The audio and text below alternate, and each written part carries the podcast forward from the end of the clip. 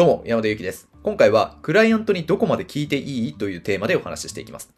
プロジェクト案件を進めていると、何かしらわからないことって色々出てくると思うんですよ。まあ、わからないじゃないにしても、クライアントからのこの指示って間違ってるんじゃないのかとか、もっとこうしたらいいんじゃないのかみたいに思うことって普通にやってたら出てくるはずなんですね。で、そういう時にその思ったことを言うべきか言わざるべきかっていう問題があって、これ大抵の人は言わないことが多いです。まあ明らかにクライアントの説明不足とかだったら話は別なんですけど、まあ多分こういうことだろうなっていうふうに自分の解釈である程度予想できるときって、そのまま自分の解釈で進めちゃう人が大半なんですよ。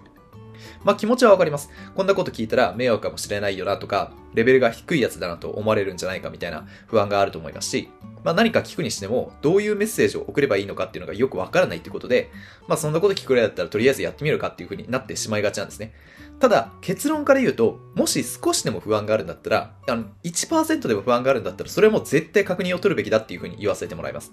理由は2つあって、まず1つ目は、間違ったまま進めたら仕事が丸々無駄になるかもしれないからっていうことですね。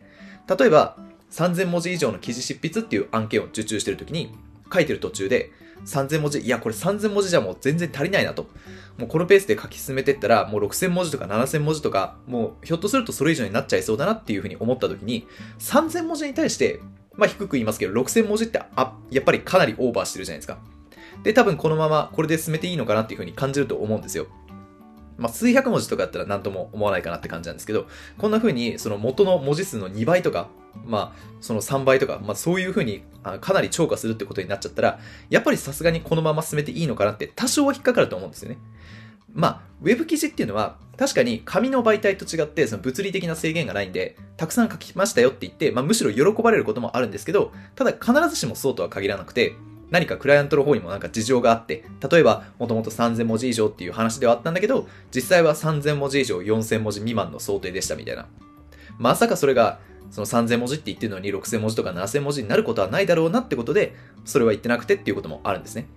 で、もしそうだった場合って、6000文字書いたとしたら、その4000文字未満っていうことだったら、超過した分の2000文字っていうのは丸々無駄になっちゃうじゃないですか。で、それを6000文字で納品したとしたら、そのけあの多い部分削る部分っていうのは、そのクライアントの仕事なわけなんで、そのもし6000文字で書いたとして、ただ実は裏の事情として3000文字以上、4000文字未満ってなってた時に、6000文字で納品しちゃうと、それはクライアントに余計な手間をかけさせてしまうってことになっちゃうわけです。もしこっちの方で、あ、実はその4000文字なまでなんですよねって言われた時に、じゃあこっちの方で対応しますよっていう、そのライター側の方で対応するにしても、せっかく書いた6000文字のうち2000文字分っていうのは結局無駄になっちゃうわけですよね。まあ、このケースだと、今言ったケースだと、クライアントにもあの説明不足なんで、全部が全部今言った場合だったらそのライターの責任っていうわけではないんですけど、でもやっぱりあの書いてる時にこれでいいのかなとか大丈夫かなっていうふうに思った時点で、ライターの方から確認してあげればそれは防げる時代じゃないですか。まあそもそも相手の責任だろうとか思ったところで、結局その通り行動して損するのは自分なんで、まあ、自分のためにも相手のためにも少しでも不安があるんだったらそれは放置してはいけませんよっていう話です。で、それともう一つ少しでも不安ならちゃんと確認するべき理由っていうのがあって、それは質問とか確認にはクライアントを安心させる効果もあるってことです。やっぱりクライアントも人間なんで、ウェブライターの仕事ってあのネット上だけのやり取りになることが多くてで、メッセージのやり取りだけだとなんか冷たく感じることもあるかなって思うと思うんですけど、画面の向こうにいるのはやっぱり生身の人間なわけで、その人っていうのは、あのライターに指示を出しつつも、これでちゃんと分かってくれてるのかなとか、この指示で分かるかなみたいに考えてるんですよ。で、そういう不安を抱えながら指示を出しているときに、あの説明をしました。こういうふうに書いてくださいって説明しました。で、ライターの方からもうすぐ分かりましたみたいな。大丈夫ですみたいな返事が来たら、本当に分かってるのかなって、大丈夫かなっていうふうに不安になるんですよ。で、実際これ分かってないケースめちゃくちゃあって、ライターが大丈夫ですとか分かりましたって言うから任せたんだけど、いざ納品された記事を見たら全然思ってたのと違うみたいな、そういうことも多いんで、質問も確認もないっていうのは結局、あの結構それはそれで不安になるんですよ。クライアントとしてもわざわざあの本当に分かってるんですかっていうのも失礼になっちゃうんで、そういうことも言えないじゃないですか。まあもちろん中には、これまで何百人ものライターと関わってきて、も何百件と取引してきて、まあこれ以上ないくらいも説明がうまいみたいな、そのライターへの指示がもうマニュアルとかもあって完璧みたいな、そういうクライアントもいるっちゃいるんですけど、まあそういうとこに当たった時にまでというか、その指示の内容を見て、あ、全然わかるよと完璧に理解でき、あの、できますよってなった時にまで、無理に質問しろとか確認しろとまでは言いません。ただ繰り返しになるんですけど、少しなでも不安な点がもう1%でもあるとか、ちょっとこれ確認しておきたいなっていう点があるって思ったんだったら、それは絶対確認しておかないと、後で面倒なことになりますよっていう話です。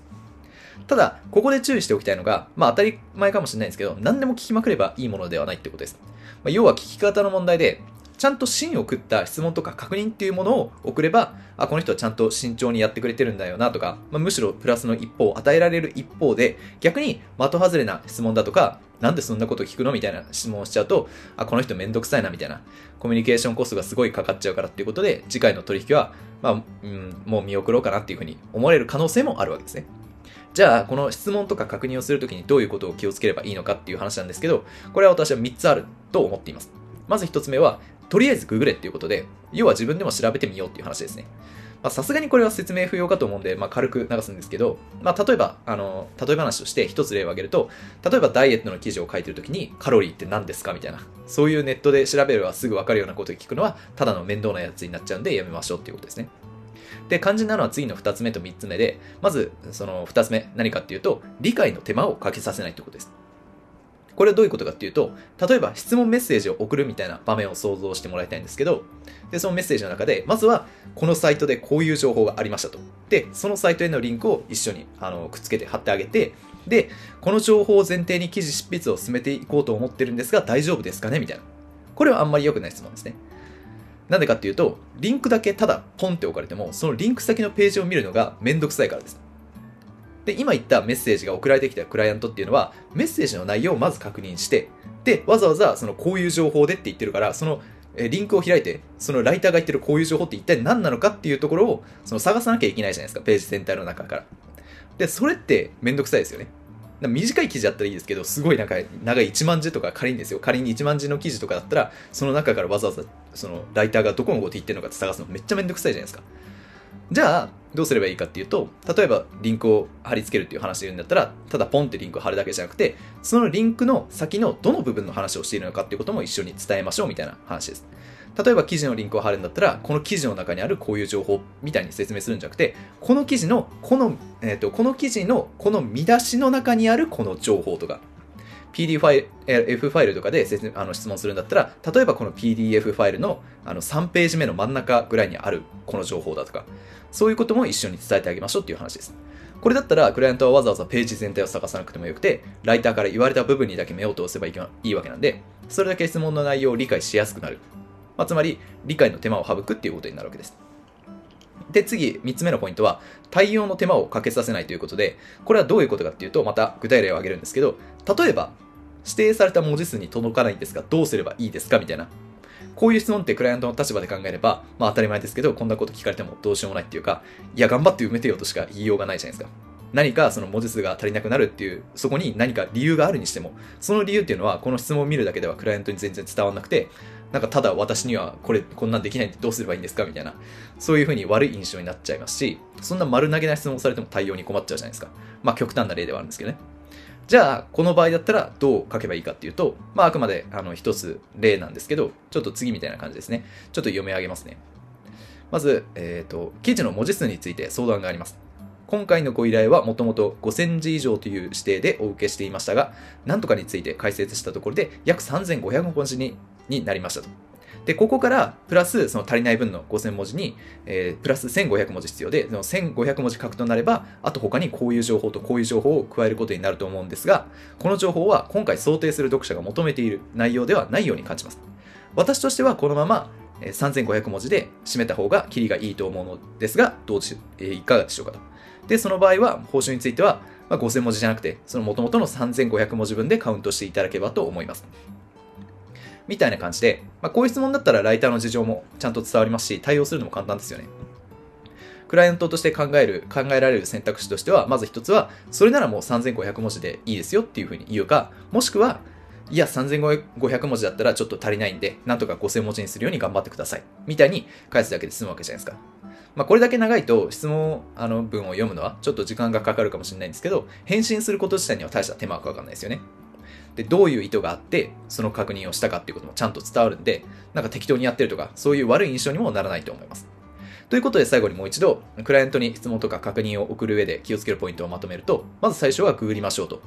とりあえず、あの、自分なりに調べてみましょうということで、それでもわからないとか、不安が残るようなことがあるんだったら、できるだけわかりやすく、理解に手間がかからないような質問をするっていうこと。それともう一つ気をつけたいのが、どうすればいいですかとか、これって何ですかみたいな、あの、答えに困るような質問をするんじゃなくて、例えば、もうイエスかノーか、はいかいいえで答えられるような形にするだとか、もしくは、まあ、A 案か B 案か、どっちを選べばいいですかみたいな、どっちか選ぶだけで済むみたいな、対応に手間がかからない形になるよう意識してくださいという話でした。